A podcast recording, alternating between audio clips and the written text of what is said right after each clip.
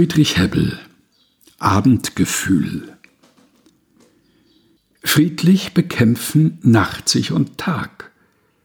Wie das zu dämpfen, wie das zu lösen vermag. Der mich bedrückte, äh, schläfst du schon, Schmerz?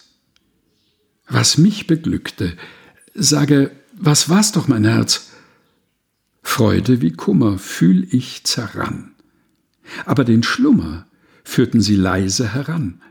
Und im Entschweben, immer empor, kommt mir das Leben ganz wie ein Schlummerlied vor.